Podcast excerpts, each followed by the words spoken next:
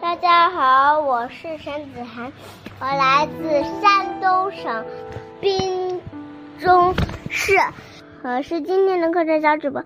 我给大家讲的故事是渔夫和他的妻子。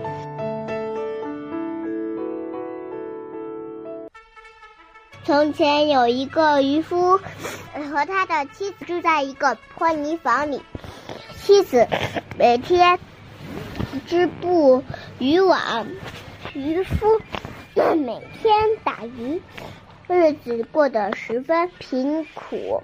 一天，渔夫打上来一条比目鱼，比目鱼哀求道：“老爷爷，请您放了我，我愿意满足您任何要求。”渔夫说：“一条会说话的比目鱼，我怎么会留下呢？”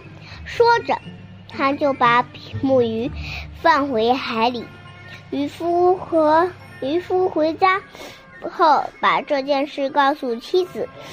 老太婆生气地说：“你为什么不去找他要一个新的木盆呢？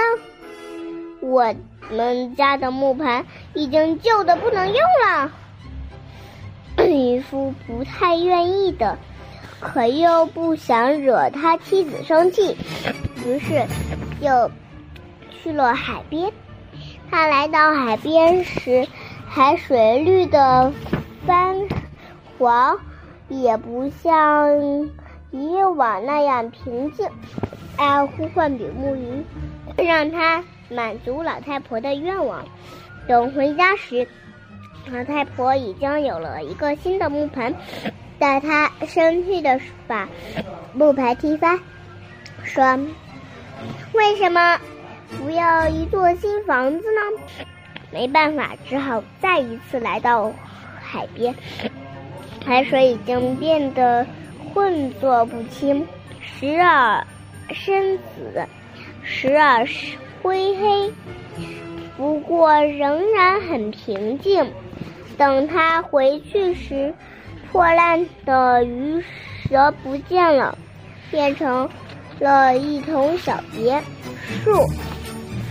里面有干净的客厅和卧室，还有一个种满蔬果的小园子。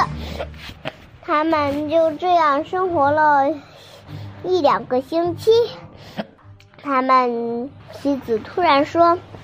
听着，老头子，这房子太小，院子和园子也太小。那条比目鱼可以送咱俩一座石头建造的大皇宫。快去找比目鱼，我想做女皇，并拥有一座华丽的宫殿。渔夫心很沉重，他来到海边。恳求比目鱼，比目鱼满足了他的要求。渔夫回家一看，整座宫殿装饰四处可见。老太婆戴金冠，手握纯金的王杖，坐在宝椅上。渔夫站在他面前说：“老婆子，这回你真的当上女皇啦？”“是的。”他回答：“我真的当女皇了，可是还想当教皇。快去找比目鱼，告诉他我要当教皇。”渔夫不得不去。他走在路时，心里感觉非常害怕。他边走边想：不会有好下场的。到头来，比目鱼就会恼怒了。他就这样一边想一边走，来到海了海边。这次比目鱼仍然满足了他的要求，但老太婆仍不知足。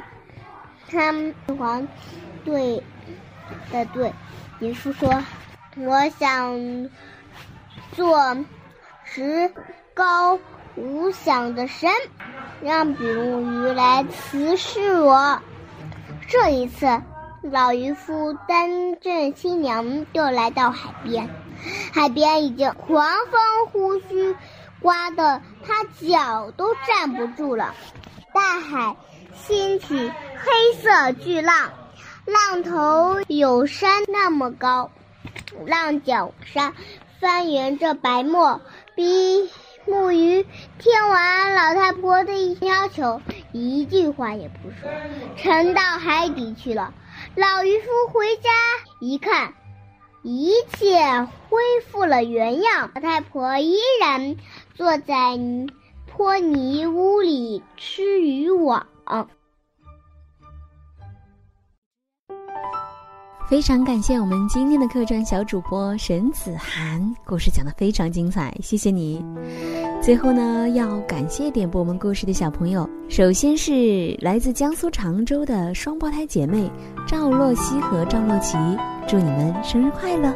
还有来自河南郑州的孙曼琪，来自山西太原的林志玉，来自山东东营的陈宇泽，谢谢你们的点播，我们明晚再见，晚安。